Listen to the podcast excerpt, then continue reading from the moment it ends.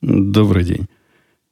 30 сентября 2018 года, около 4 часов по среднеамериканскому времени, 409 выпуск подкаста «Атум Путуна».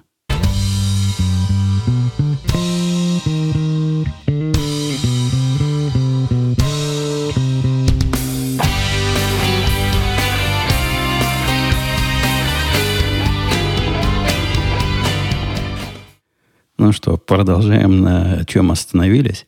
То есть э, осваивать вновь приобретенные бенефиты отдельной, изолированной и относительно подходящей для записи студии. Относительно подходящая она потому, что все-таки я, видимо, с эхом буду что-то делать. И я ожидал, что с появлением различной мебели эхо станет меньше.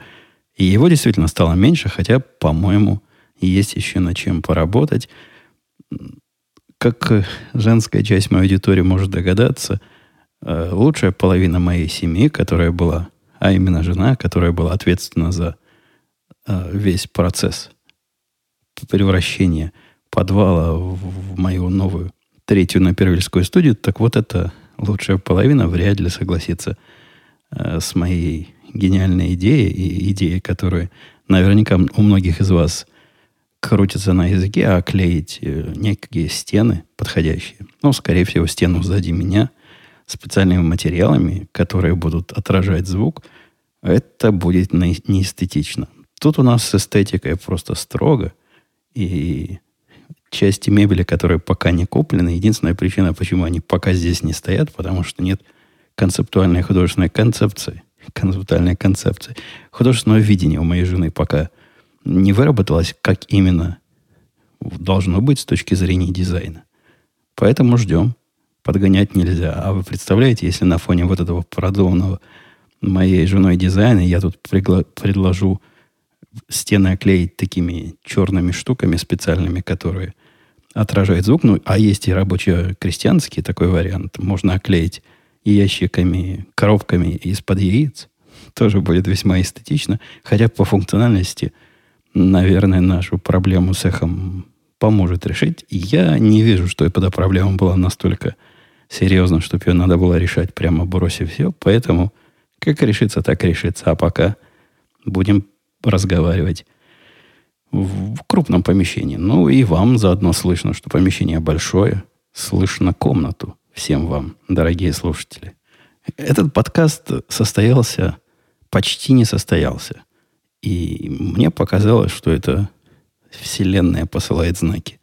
Я сел, открыл шаблон, в который... Шаблон аудио, записывающая программа, в котором это, это все повествование сохраняется. Конечно, попытался включить бэкап, а бэкап у меня, напомню, много-много лет, не знаю, лет 8, наверное, 7 назад.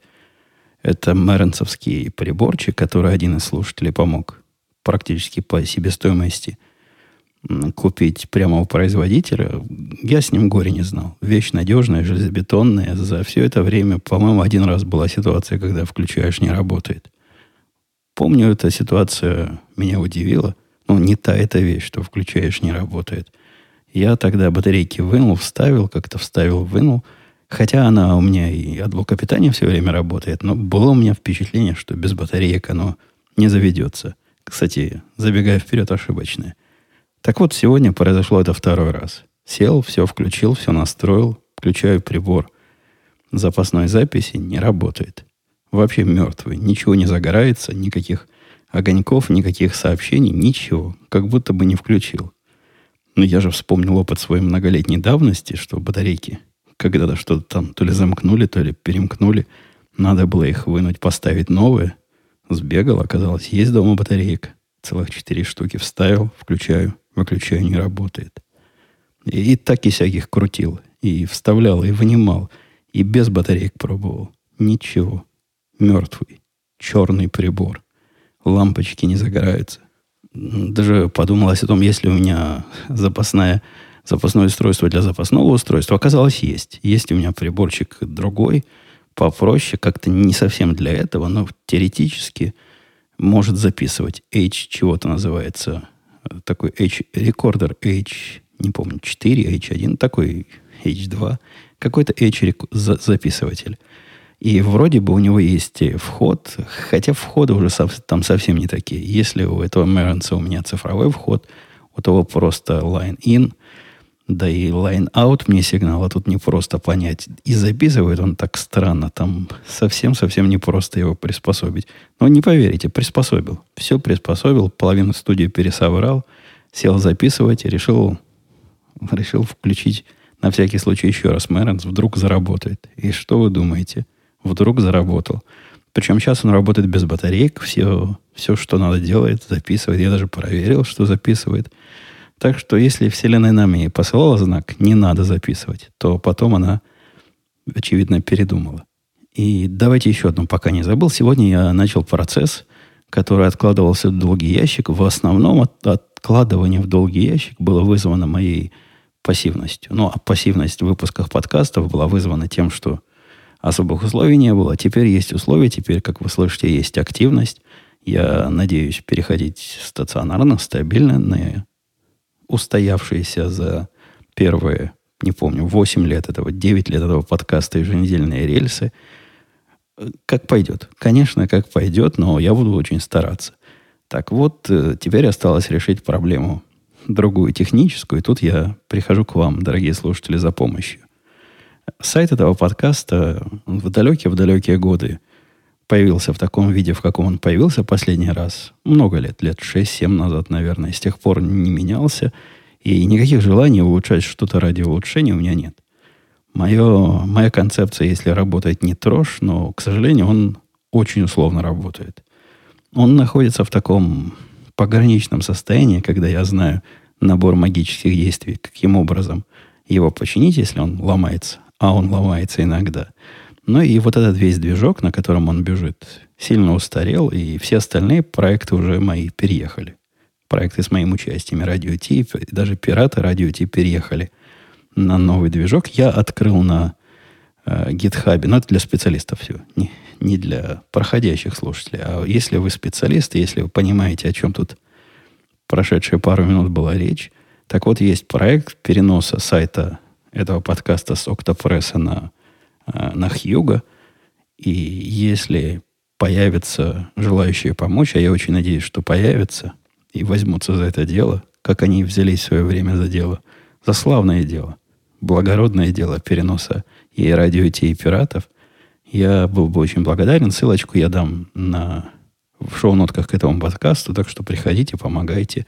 Я не часто вашей помощи прошу, можно можно заметить, что это явление не очень частое. Но вот в этот раз действительно было бы круто, если бы пришли, помогли и перенесли сайт на, на нормальный новый движок, поскольку мало того, что он работает иногда, он даже когда работает, вот то, что сейчас, он работает очень медленно.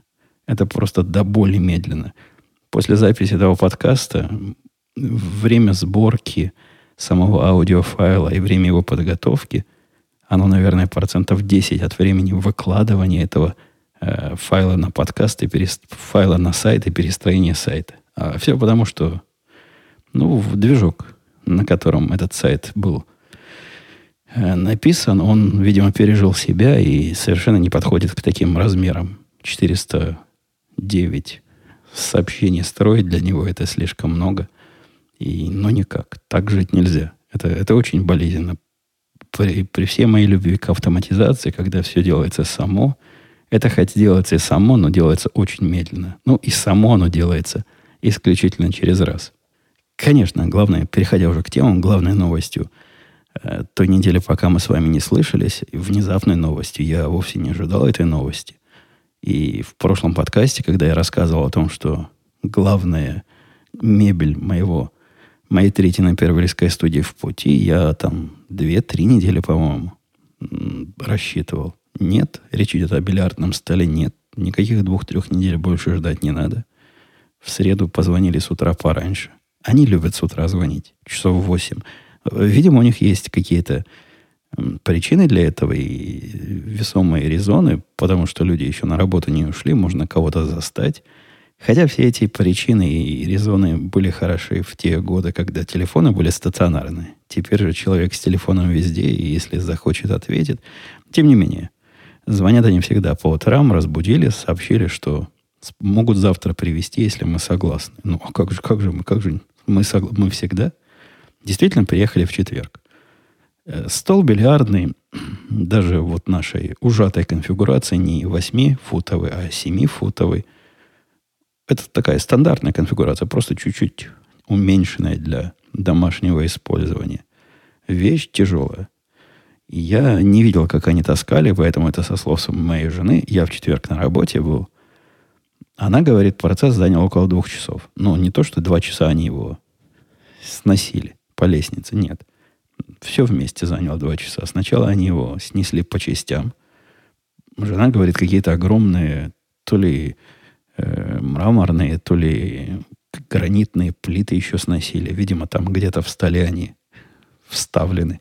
Поскольку стол, вот сейчас он уже стоит установленный, тяжелый и абсолютно неподъемный. Его не сдвинуть, навалившись, никак. Не то, что я сильно пробовал, но наваливался. Так, ненароком. И нет, не сдвигается, стоит как влитой. Они снесли, потом за полчаса собрали, а потом еще около часа как-то его настраивали настраивали по высоте, там с уровнями. Жена рассказывает, чтобы шарики не скатывались куда не надо. Ну, специалисты. Э, за это было теоретически заплачено, хотя на практике, по-моему, мы сторговались на бесплатную или условно бесплатную доставку, сборку и настройку. Они отказались ставить стол таким образом, как эстетически было приятно моей жене, а поставили как функционально. Я всячески их поддерживаю. Они смогли ее убедить, что вот таким образом, как она хотела, играть будет трудно, поскольку ки в размахе будет упираться в разные препятствия, типа стен, дверей, углов и так далее. Поставили они его иначе, и в этом положении практически всех мест, которых я, до которых я могу дотянуться, размах сохраняется. Можно бить, ничего никуда не мешает. Собрал я уже все ки, которые были в, в ассортименте, в комплекте. Четыре ки и одна такая штука. Я не знаю, как это называется, для того, чтобы вбить по мячу, когда перед ним очень близко стоит другой мяч. Такой специальный ки э, с насадочкой фигурной на конце. Не уверен, как эта штука называется, но специалисты, наверное, в курсе, о чем я. Короче, все собрано, шарики на месте. И я даже попытался поиграть сначала сам, несколько раз сыграл. Ну, что значит сыграл? Бил белым мечом по другим мечам, чтобы приноровиться, как оно. Ух, слушайте, дело сложное какое. Оно со стороны кажется, ну, что тут, что тут такого? Я, когда играл в бильярд на айфоне, мне процесс казался совсем простым. Но вот так немножко сдвинулся, вот прикинул точку попадания, туда он отскочит, и отскакивал, и забивал и вполне неплохо играю в бильярд на айфоне. В настоящий бильярд несколько сложнее. Ну, настолько сложнее, что я могу сказать, что мне там есть чему учиться и учиться. Ого-го, еще сколько. Во-первых, поначалу не получалось послать мяч куда хочешь. То есть кажется, что посылаешь куда хочешь, а он летит в другое место. Эта проблема не такая сложная в тренировке. Мне кажется, теперь я могу его посылать туда, куда хочу. Но возникла вторая проблема. Иногда, чего там скрывать, мы тут все свои, зачастую, то, куда я хочу, это не то, куда надо. Есть у меня какая-то какая ошибка в мозгу, и она дает слишком большую угловую поправку. То есть, если я себя при попытке забить не прямой мяч, а вот так, чтобы он отскочил под каким-то углом, беру в руки и говорю, вот сколько ты хотел угол Теперь сделай его в два раза меньше. Получается почти хорошо. Однако иногда в два раза меньше, иногда в полтора. Я почти всегда слишком с замахом эти углы делаю, причем до такой степени, что иногда один мяч не попадает по-другому. Есть там непростые совсем техники. Какие техники? Я еще до техник не дошел. У меня самые, самые первые два уровень владения первые два видео на обучающих каких-то э, сайтах. То есть самая-самая база. Мне пока эту базу еще оттачивать и оттачивать. Ну, знаете, занятие увлекательное. Увлекательное до уровня э, сижу, сижу тут, программирую время от времени, думаю о чем-то. А когда уж совсем задумаюсь, беру ки в руки и иду шары гонять. Замечательная смена деятельности. Не то, что мозг уж совсем не работает при ударе палкой по шарам, нет. Но что-то в этом невыразимо а, совместимое с моим образом жизни есть. Я тут одно время даже не то, что переживал, но раздумывал после того, как бильярд привезли. А, оно мне надо. Ну, действительно, я хотел его долго. Не так, чтобы активно хотел. Но имел в виду, что я его хочу. И вот его привезли. А оно мне надо. Не будет ли он стоять подходящей по дизайну мебели, но не выполнять своих функциональных назначений? Оказалось, что нет. На, напрасные были волнения. Мне к нему подходить нравится, поиграть нравится. Не то, что я подолгу играю, но вот пока все рассыпанные шары не, не загоню куда надо правильным образом, не отхожу. Так что вот такие у меня тренировочные подходы. И такое... Я пока даже это новое, новую игру хобби бы не назвал. Это не более чем развлечение. Но развлечение, которое мне, мне вполне нравится. Ну и, и на фоне того, что приехал бильярд, новость о том, что приехал гигантский iPhone, самый большой iPhone, экстра large. iPhone, довезли его после... У него такая судьба сложная была. Его обещали привезти 20... По прогнозам Apple от 27 сентября до, по-моему, 5 октября. Apple всегда дает с запасом, и если говорят с 27 обычно 27 будет. Однако он был уже в Чикаго 23 числа. И я ведь могу по, по номеру следить, где он ездит. И, по-моему, это UPS его развозил. UPS его принес, привез уже в Чикаго 23 числа. И 23 в 9 утра было сказано, все, поехал к вам домой. Ждите, дорогой товарищ. А там же и подпись нужна, поэтому ждать реально надо. Я, кстати говоря, на сайте UPS пытался найти то место, где преподписать, чтобы на стеночку повесить на дверь, ну, что поставили под, под домом, вдруг никого дома. Нет, но не смог найти. Не то, чтобы сильно искал, поскольку дома был в этот день, это был, по-моему, вторник или понедельник, кто-то был, прождали, как дураки, целый день. Они говорят, к трем часам доставим их сайт, не доставили. На следующий день прогноз поменялся, пообещали привезти в этот день до трех часов. Как вы догадываетесь, не привезли. А дальше произошло странное. Дальше он из Чикаго уехал в штат, по-моему, Филадельфия, какой-то напи штат. И по этому штату он зачем-то ходил два дня. И потом опять вернулся в Чикаго на третий. 27 числа, то есть день, когда Apple обещал его доставки, он выехал из Чикаго и таки действительно приехал ко мне. Это удивительно. Это какая-то логистика непонятная. Он уже был в Чикаго. Он потом улетел в другое место, там где-то побродил по нескольким точкам и приехал в Чикаго и обратно. Может, действительно, они Apple позвонили, сказали, тут вы обещали чуваку 27-го, а у нас 23-го готово, что делать? Ну, Apple сказал, ну, отправьте куда-нибудь его покататься с другими телефончиками. Но раньше 27-го не привозите заказчику. И из того, что я в прошлый раз забыл донести, я там две вещи забыл донести. Одну я помню, которую забыл, а вторую забыл второй раз. Но где-то зарубочка есть на, на мозгу. На черепе сделал зарубочку, может, всплывет. Так вот, весь процесс моего хождения на курсы, он ведь зачем был? Для того, чтобы получить официальную бумагу о том, что я могу и имею право и квалифицирован для этого самого ношения. И заполнить форму на э, CCL так это называется, CCW называется CCL, Concealed Carry License, это называется в Иллинойсе. Заполняется на заявление на сайте полиции. Несложное такое, хотя сайт такой суровый, назад в 90-е. Очень суровый сайт у них. Для того, чтобы посмотреть свой настоящий статус, только специалистам доступно. Они статус не обновляют, текст, но если открыть исходный текст э, самого, исходный код самого сайта, то там можно посмотреть, какой у тебя на самом деле статус. У меня пока тьфу тьфу тьфу нормальный статус, потому что когда происходит он, приняли заявление, и потом они его осматривают, это хороший процесс. А вот если там появится, что осматривает специальная комиссия мое заявление, то это значит, что у них есть какие-то подозрения, сомнения, и не уверен они, можно ли мне выдавать или нет. Комиссия вполне может сказать, нет, этому нельзя. Ну, если у этого приводы были, или какое-то плохое поведение, или подозревает, что он самоубьется этим оружием, то комиссия может... У них масса причин. Можно подать потом на апелляцию, но пока у меня ничего этого нет. Ничего такого, все, все идет стандартным и обычным образом.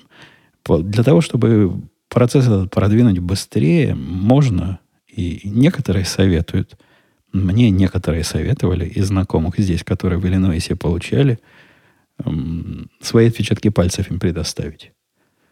Я, вы знаете, небольшой любитель разбрасывать направо и налево отпечатки пальцев, однако по целому ряду причин мои отпечатки пальцев есть уже и в федеральной базе данных. По ряду, вы не подумайте, я не в списке террористов. По ряду причин, потому что э, при получении гражданства я свои пальцы федеральным правительством сдавал, и это обязательное условие. И они есть и в локальной, в локальных чикагских базах данных, вот в иллинойсовских базах данных – поскольку у нас был один, простите, из, из контрактов очень суровых, где необходимо делать было такой не шутейный, не детский бэкграунд-чек, то есть проверку благонадежности, которая включала и отпечатки пальцев.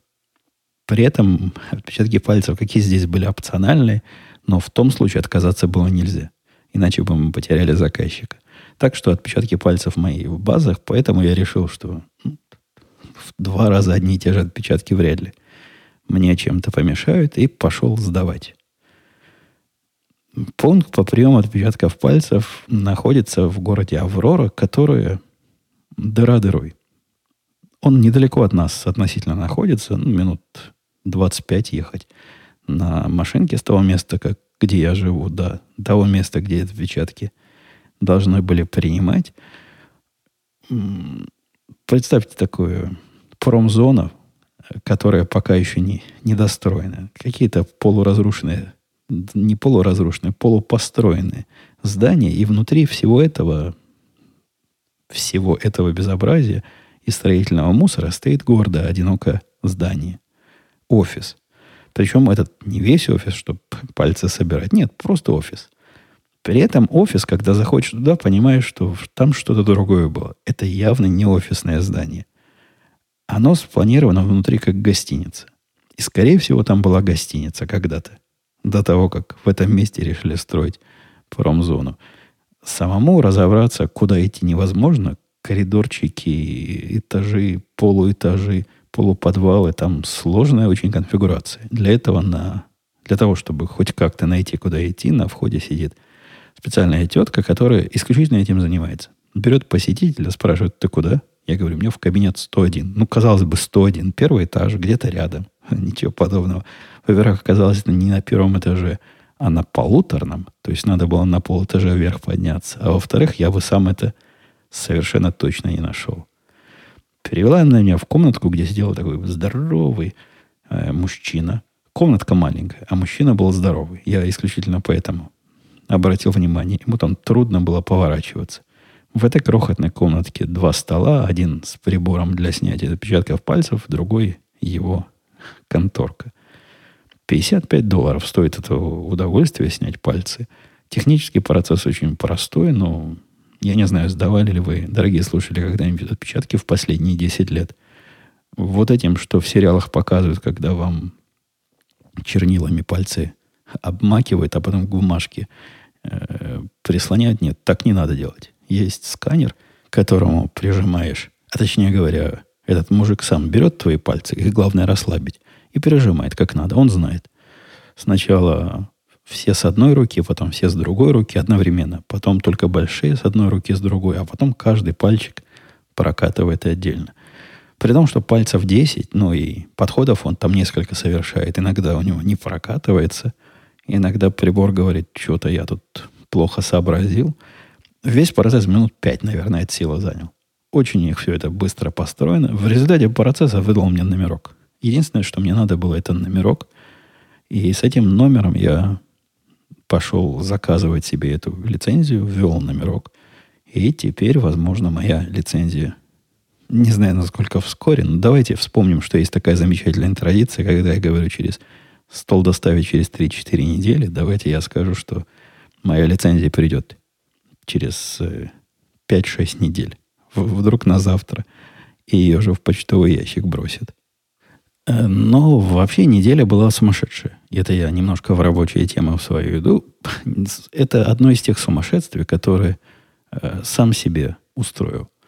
Не то, что я сам себе устроил, но мы все сами себе устроили.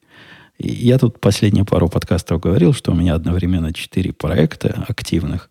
И когда такое количество проектов, необходимо расставлять приоритеты. Так вот, до вторника, до 10 утра вторника – 10 утра. Мне начальник позвонил в 10 утра. Чтобы он мне позвонил раньше 11, он же знает, как я люблю, в кавычках, разговаривать до 11 утра.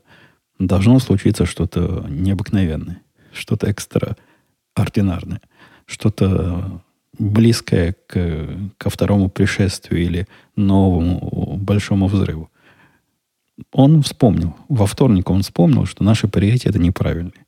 И то, чем я занимался последние 3-4 недели активно, пытаясь все это сделать э, как можно быстрее и порадовать заказчика, оказывается, все это делать надо было. Конечно, надо было. Однако он забыл мне сказать, что заказчик донес ему месяца два назад, что другой проект, который у меня был не в приоритете вовсе, который я делал, когда время оставалось и желание от основного проекта, у него 1 октября Хочешь не хочешь, а надо выкатить.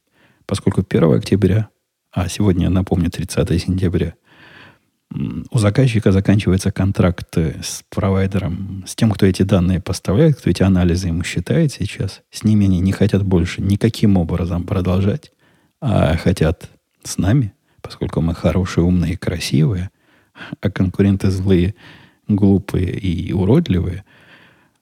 Но 1 октября когда он в 10 утра мне позвонил и спросил, как, какой шанс, он так дипломатически говорит, какой шанс, дорогой потому что мы успеем к понедельнику. Я ему честно сказал, что шанса нет. Он говорит, ну а ты подумай, ну может есть какой-то? Ну, конечно, я тут про медведя на Красной площади рассказал. Да, действительно, такой шанс есть примерно, как медведя встретить 50 на 50. После этого он объяснил, значит, ситуацию. Ну и да, и понеслось. Поскольку когда есть вот такая нешутейная дедлайн, это называется, то есть умри, но сделай, приходится, приходится делать. Бросил все, отключился от внешнего мира, запретил меня беспокоить, игнорировал отчеты о ошибках, исключительно в эту сторону сконцентрировался, работал очень активно. Дня три. Два, три, три. Через три дня, еще до того, как ехать на работу, я на работу не собирался ехать. Ну, чего время терять? Каждая секунда дорога. Это были еще те деньги. Часов по 14 в день копания для того, чтобы успеть это сделать заказчику. Не просто успеть, а для того, чтобы заказчик мог это использовать в своей профессиональной практике. То есть между сделать и сделать так, чтобы живые люди могли пользоваться. Вы понимаете, есть две больших разницы. К четвергу стало понятно к утру, что успеваем. Успеваем, в принципе, все работает, не хватает неких внешних данных, которые, которые необходимы для того, чтобы все это посчитать. Потому что и для поставщика этих внешних данных наши новые сроки стали сюрпризом-сюрпризом. Однако, если данные будут, обещались они быть в четверг, то к понедельнику успеем. В понедельник ночью нам надо показать первый результат – Поехал я на работу, и тут начались, начались проблемы, которые пересекаются с моей следующей темой. Проблема связана с тем, что вот эти внешние данные, необходимые для экстренного завершения, завершения экстренного проекта, поставляет нам новый поставщик данных, который интересный. Он такой местный, чикагский. Это компания, которая... Я не знаю, сколько там русских, но русские там у руля. И это не делает им... Не, не то, что не делает им честь. Нет, это не влияет на них плохо. Они хорошие. Они хорошие-хорошие. И у меня большой опыт работы с разными. Это явно маленькая компания, у которых, я не знаю, насколько много заказчиков, но заказчиков они ценят. Очень гибкие, готовы пойти на, на те просьбы, которые мы им выкатываем. Однако есть специфика. Мне кажется, специфика это связано именно с их русскостью, а не с их размером. Я и до этого работал с небольшими компаниями. Я знаю, что они бывают, да мы сами такие. Мы сами очень активны, очень гибкие и можем войти в положение. Эти входят в положение, однако пытаются нас научить жизни. Делают это они не специально, не, не для того, чтобы показать, вот вы дебилы, а мы знаем, как правильно. Нет, они, у них такая, они такие, у них такое мировоззрение. Они знают как, и они не могут сдержаться, чтобы не рассказать нам как. При этом со стороны это выглядит довольно даже не забавно, а странновато. Они дают нам разные, разные степени качества совета технического плана, не понимая в деталях, какую техническую проблему мы решаем. Ну и кроме того, вот эта вся идея давать незваные советы, она тоже не очень американская. То есть, чтобы я вспомнил такую компанию, которая нам поставляла данные, а потом рассказывала, как же правильно эти данные обрабатывать, ну, не было никогда такого. Кто там будет заморачиваться? Эти нет. Эти дают данные, потом дают 10 советов как. Когда я им объясняю, что нет, вы данные дали, а мы не об этом договаривались, они спрашивают, что почему? Вам надо вот так, как, так, как вам надо. Я объясняю так и так, такие технические э, причины. Они говорят, мы, конечно, можем. Однако мы считаем, что правильнее надо сделать так. У них есть четкое понимание, как нам надо делать работу правильно при отсутствии общей картины того, что именно мы делаем. И им это не мешает. Они знают, как правильно.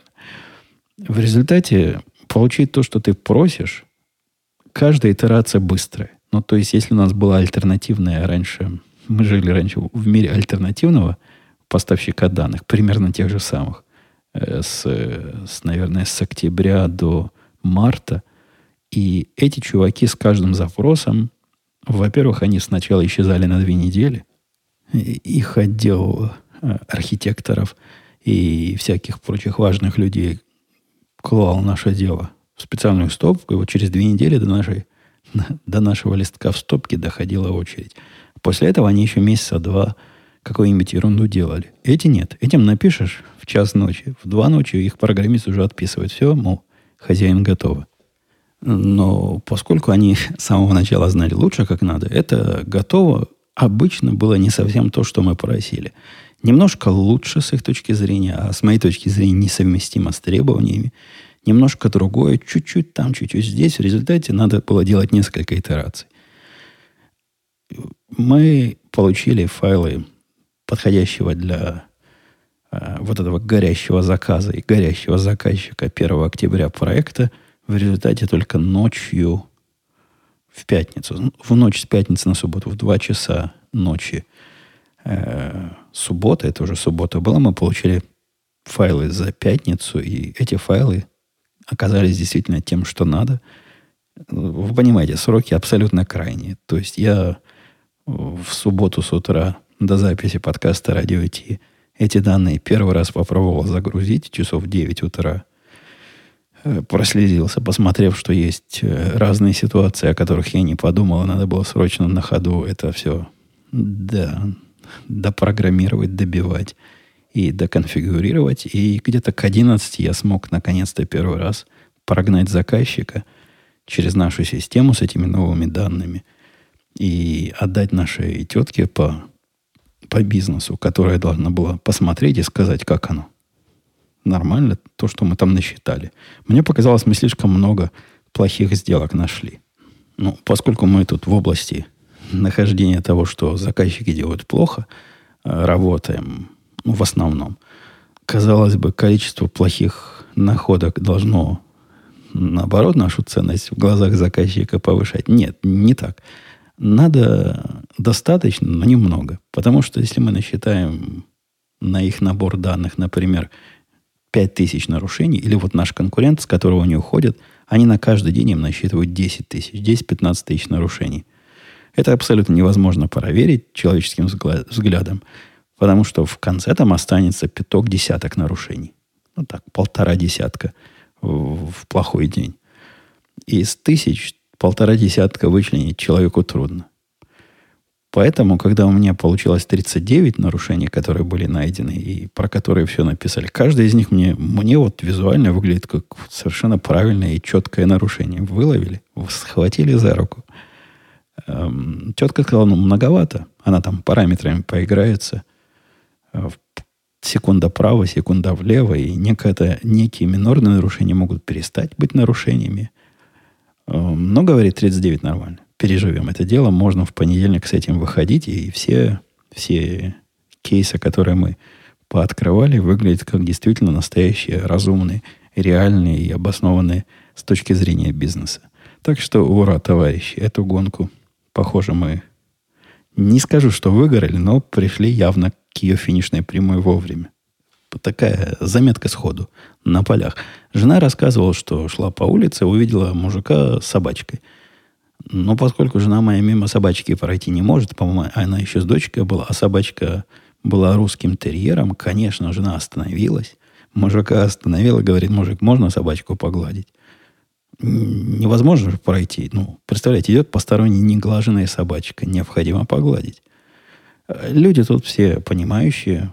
Нас тоже часто останавливают, когда мы с собачкой ходим, просят погладить. Мы никогда не отказываем дал погладить, и жена спросила, а ты знаешь, что у тебя собака не просто так, а, а русский терьер? Как-то она их по лицам понимает. Мужик сказал, не, не, это не русский терьер, это какая-то другая порода, которая вот прямо как русский терьер, но другая. Я не помню какая. Ну, такая же на вид. Я, говорит, хотел русского терьера специально купить, потому что я русско, все русское очень люблю – и что-то он ей по-русски сказал, жена не смогла, не смогла понять, что, что именно, но что-то явно по-русски. Ну, примерно как Джек Бауэр в сериалах, когда он по-русски говорит. Если ты не знаешь, что это по-русски, то сходу не поймешь. Э, жена спросила, откуда такая любовь к России и вообще чего? Лев Толстой, Достоевский, чего, что, что за любовь такая? А он нет, говорит. Я, говорит, когда в армии служил, я там по роду службы русский язык изучил. Не знаю, шпионом он был – или, или кем еще? Кому еще в армии надо русский язык изучать? Может, где-то моего возраста, то есть вполне мог служить... Не, в холодную войну я бы не мог уже служить. Даже не знаю, как, когда он служил и зачем он изучал там русский язык. Но ему очень понравилось. И в результате собаку эту он назвал Мишка. Причем собака-мальчик. Жена сказала ему, ну, чувак, собаку это как ты женским именем назвал, ты в курсе? Тут дочка, которая рядом была, дернула и говорит, что нельзя людям такое говорить. Он же расстроится. Нет, он говорит, я знаю, знаю, но мне очень имя нравится Мишка. Так что у него русский терьер, который на самом деле не русский терьер, и зовут его Мишка. Хотел я вам еще пожаловаться о странном. У меня, конечно, есть семье маркетолог, и я понимаю, что работа у людей такая – Однако что-то не так с маркетологами в Национальной стрелковой ассоциации, которая НРА называется. Ну, та самая, которая ест детей на завтрак, и членом которой я уже больше, не больше, меньше года, в декабре год будет, состою. Э, эта организация пытается всяческие деньги собрать со своих членов, и я понимаю, ну да, мы для того и члены там, чтобы деньги им давать на, на дела их э, правильные ну и, и разные другие. В основном на правильное дело деньги давать. Однако стратегия выбивания этих денег, она меняется у них явно в худшую сторону. раньше как это выглядело? Я записался в НРА, заплатил членский взнос. Вы понимаете, членство в НРА, я не знаю, понимаете вы или нет, но я поясню, не дает мне вообще ничего. То есть, вот вообще ничего. Есть пару сайтов, где по э, твоему членскому билету пару жирных сайтов можно получить какую-то условно смехотворную скидку. Ну, настолько смехотворную, что заморачиваться с введением номера э, своей карточки я бы даже и не стал. Я завел этот, э, этот свой NRA membership, членство это сделал не для того, чтобы скидки получать, а для того, чтобы поддержать организацию, которая занимается защита одной из фундаментальных э, свобод и прав.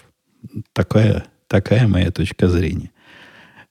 Так вот, раньше они присылали разные пугалки, говорят, о, там такой дикий сенатор, давайте денег соберем, против него, значит, э, лоббировать будем. И это было понятно. То есть вот дикий сенатор или там дикий закон собирается, надо какие-то действия предпринимать, можно написать сенатору своему, можно позвонить, что я время от времени делаю. Можно дать им денег, чтобы они этим тоже занялись. И понятно, все понятно. Вот надо денег, я частенько давал. То есть частенько давал, я имею в виду вне членских взносов. Членский взнос заплатил, по-моему, 40 долларов в год. Какие-то смешные деньги. А потом по, по необходимости им докладываешь. Я не знаю, сколько именно я оплатил им, но, видимо, слишком много. И попал я в какой-то другой лист. И начали мне приходить другие просьбы о деньгах. Какие-то совсем непонятные. Они заключались, формулировались обычно так. У нас тут э, истекает, э, истекает срок сбора денег, а нам необходимо еще от 500 человек получить деньги. Так что срочно присылай.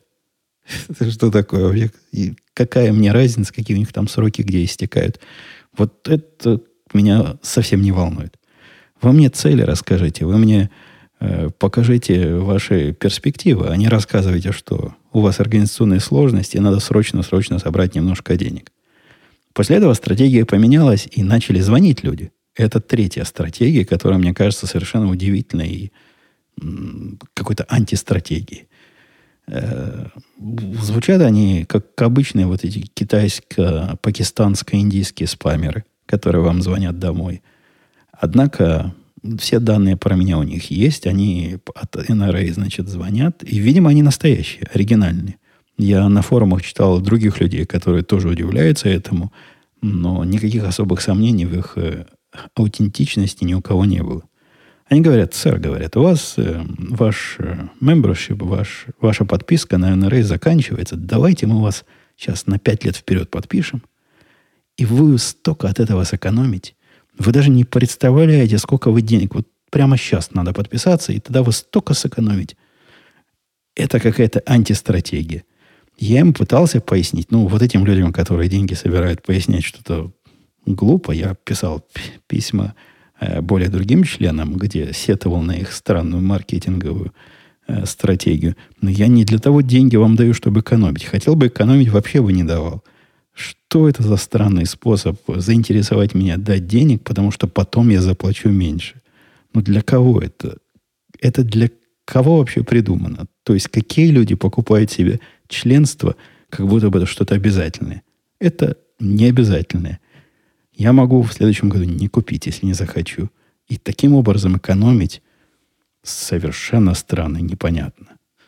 Если бы они сказали, ну, заплати за пять лет вперед, нам сейчас срочно деньги нужны на это, на это и на это, я бы понял, ну, ладно.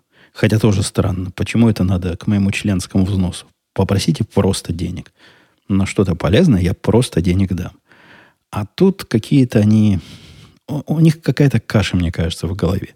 Они считают, что люди, покупающие этот членский билет, относятся к членскому билету как к чему-то самому по себе весомому и важному. Где-то я буду членским билетом козырять, и важно, чтобы он у меня был актуальный, настоящий и проплаченный на пять лет вперед. Ну, с их точки зрения, для меня это как-то должно быть важно. Пристраннейшая акция была на работе пару недель, три недели, наверное, назад происходила. Э, называлась «Отрасти бороду».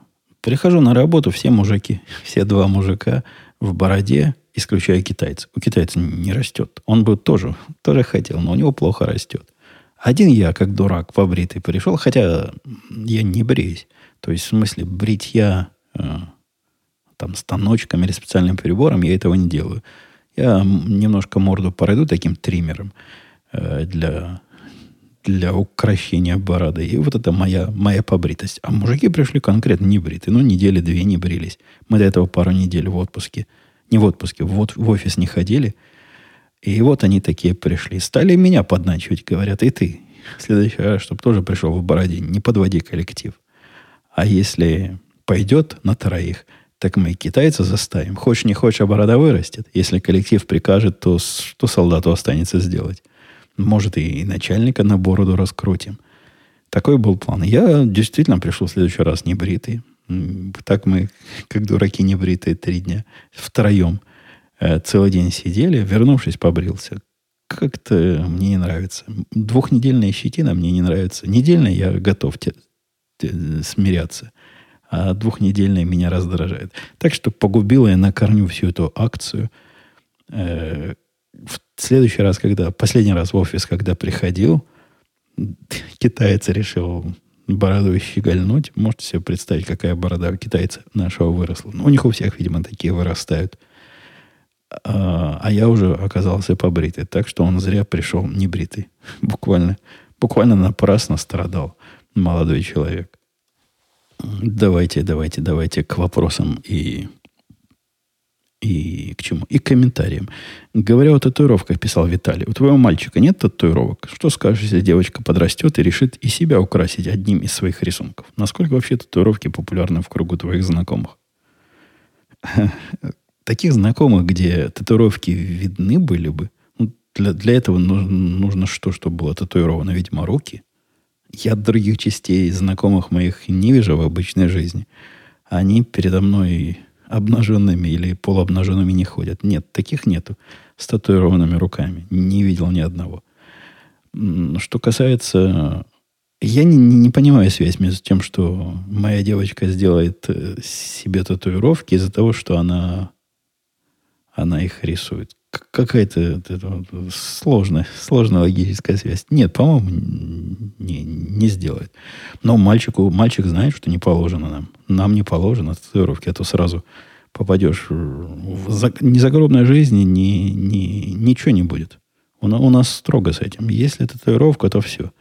То только, только за оградкой можно похоронить. Не, не положено.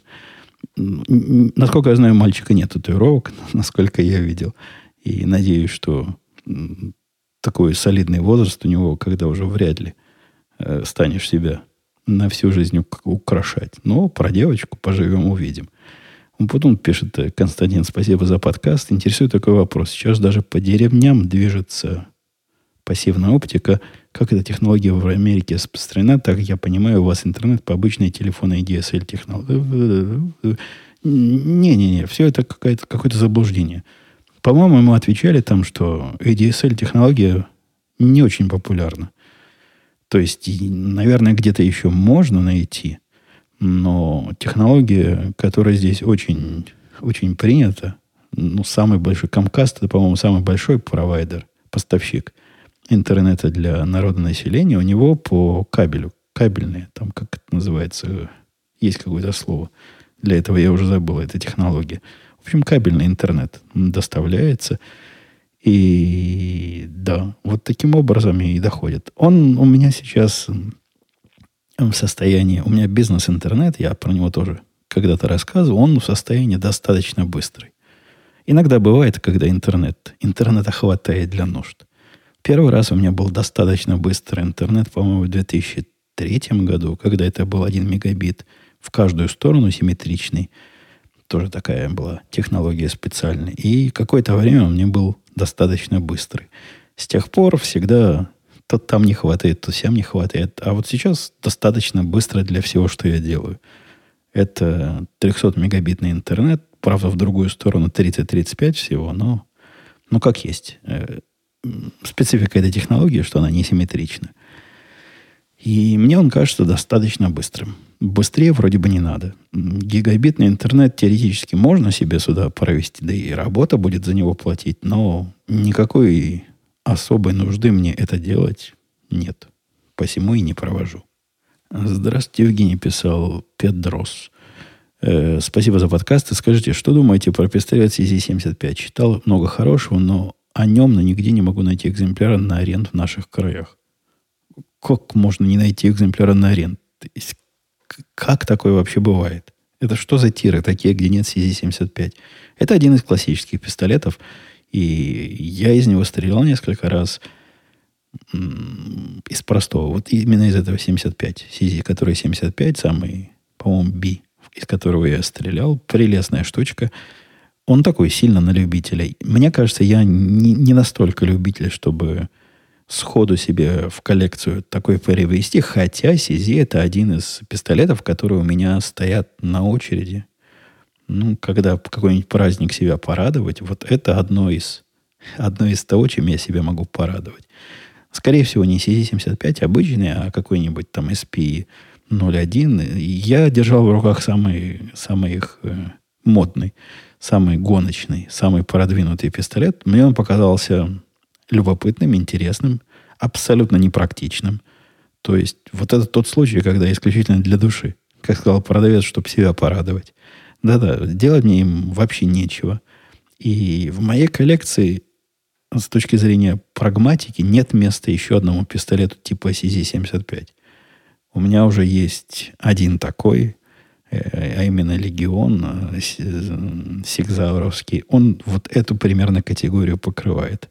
Однако, если забыть об этом э, скучном прагматизме, да, есть шанс не нулевой, что я когда-нибудь его себе в коллекцию приобрету, хотя у меня сейчас на очереди совсем другой. Случайно оказался пистолет. Э, и в прошлый раз, да, я рассказывал, как я в тир ходил, но забыл, забыл пистолет с собой. Так что у меня теперь Wilson Combat э, из береты, которые они делают, Центурион. Вот этот у меня на очереди, как следующая, тоже бессмысленная с практической точки зрения покупка, но э, исключительно для того, чтобы порадовать себя. Азазео писал, пишу сразу по своему впечатлению, поставил подкаст на паузу. Евгений, пишет Азазео, вы не самый страшный человек. На второй вопрос, что делать после выстрела в незнакомца дома, я понял, что я бы ответил, выстрелите еще раз. Теперь слушаю дальше. Ну, это тоже хороший ответ – но там вопрос ставился после того, как он уже на полу и истекает кровью. И вроде никаких признаков жизни не подает. Предлагаете контрольный выстрел в голову. Э, ну, интересно, да. Оказывается, я не самый большой социопат в кругу своих слушателей. Да-да, вспомнил, где- где-то был у меня еще комментарий в эту же сторону Денис пишет, ну, случаи бывают разные. Заходишь утром на кухню, а там куча мужиков. И они говорят, сэр, тут соседи снизу топит, топит. Ну, затопило, видимо. Поэтому мы зашли к вам. У кондоминиума есть ключи, но решили вас не будить. Рано же. Но мы почти заканчиваем, извините. Э, Денис, вы знаете, ты знаешь, конечно, есть шанс, что и марсиане прилетят и к вам в дом зайдут чайка попить, однако было бы странно, если бы ко мне пришли мужики и сказали, что я кого-то затапливаю, потому что у меня подо мной никого нет. Затопить я никого не могу. Да и кондоминиума у меня никакого нет. То вот если на кухне у меня такие мужики окажутся, вот в этом разном случае, то наверняка, ну, с большой степенью вероятности, это не соседи зашли на огонек с утра ко мне попить кофейку, потому что у них сломался обогреватель или нет электричества. Возможно, конечно, и такое. Возможно, инопланетяне прилетели и хотят именно со мной пообщаться, но, скорее всего, нет. Скорее всего, это тот самый случай, о котором я намекал, а не который видится Денису. Э, Андрей писал, не Андрей, а, да, Андрей. Андрей писал. Хотел бы узнать, как ведет себя новая точка доступа. Сам задумываюсь взять устройство Unify. Интересно, не вылезли какие-то проблемы. С Apple устройствами возросла ли скорость в сравнении с раутером Asus, который, если, если я не ошибаюсь, вроде как еще трудится. Э, выключен ли в нем Wi-Fi? Теперь с Asus, Asus у меня трудится как э, резервный раутер на канал, который через VPN все гоняет для для разных особых нужд, которые должны гоняться через VPN. А такие около рабочие в основном нужды. Так что он у меня специализированное устройство. А этот раутер вполне хорош. Он где-то я рассказывал, по-моему, в Твиттере, что покрывает весь дом. Он стоит в очень неудачном месте, в том месте, где которое было раньше удачно, то есть в моей второй на Первильской студии, но с точки зрения покрытия всего дома, это одна из боковых стен на втором этаже. Я его там поставил на пробу, хотя были планы перенести где-то в середине помещения поставить. Оказалось, и не надо. Оказалось, покрывает весь дом. Из потолка, с крыши до, до подвала. Здесь скорость нормальная, никаких особых проблем, которые вынуждали бы меня двигать эту точку доступа нет. Интернет есть везде. То есть вот этот 5, 5G, который, 5 гигагерцовый интернет, который в спальне, не было его решительно никогда, теперь ловится уверенно и быстро. Прелестная точка доступа, работает. Э, за все это время ничего не глюкнуло, ничего странного не произошло. Она, я, по-моему, рассказывал где-то, что явно для специалистов она не для простых людей с улицы. Настраивать ее, это еще та головная боль. Ну, по сравнению с обычными такими потребительского класса точками доступа. Однако работает просто прелестно. Прелестно и стабильно. Давайте последний на сегодня вопрос. Какой тут следующий идет? Тип спрашивал про капсульную кофеварку и разные варианты при... предлагал мне оценить из тех, о которых я даже не знаю, что такое Дольче, Дольче, Дольче Густо, Тасимо. Мне эти все имена ни о чем не говорят. Я, по-моему, там правильно ответили, что я э, Неспрессовскую кофеварку использовал. Она мне показалась удивительно хорошей для капсульной кофеварки. Но по сравнению со всеми остальными, которые я когда-то пробовал и к которым прикасался в многочисленных офисах, где приходилось быть, эта штука делает и эспрессо, и кофе, и любые другие кофеина содержащие напитки – очень и очень качественно. То есть такого уровня, что прямо, ой, совсем-совсем хорошо. Я замолчал, задумался. Она, ну, знаете, настолько хорошо делает, что, пожалуй, я себе такую идею в голову пришла. В третью напримерскую студию приобрету, чтобы мог делать, э, делать кофе, кофеина содержащие напитки, не отходя от, э, от станка. Да-да, хороший, на хорошую идею натолкнул меня здесь идти. Но про вот эти, о которых ты спрашивал, я, я вообще не знаю. Я понятия не имею. И по поводу разнообразия вкусов, о котором здесь идти спрашивал, тут тоже я небольшой советчик. Я не люблю разнообразие вкусов кофе. Я человек привычки. После того, как я выбрал один правильный сорт э, кофе для новой кофеварки, я его все время покупаю, никаких других не хочу. И то же самое со мной было и с капсульной кофеваркой. Методом проб и экспериментов я выбрал, какие капсулы мне нужны для эспрессо, какие капсулы нужны для такого более жидкого кофе. И вот только их и покупал все время. Хотя, да, моя семья любила, когда я экспериментирую что-нибудь там с вкусом, запахом ванили, что-нибудь э, под э, Хэллоуин с запахом тыквы и всяческие прочие условно относящийся к кофейному наслаждению извращения. Давайте все на этом, на, на этой ноте буду с вами прощаться. До следующей недели. Услышимся, я надеюсь, либо в воскресенье, либо в понедельник, как, как карты лягут. Все, пока.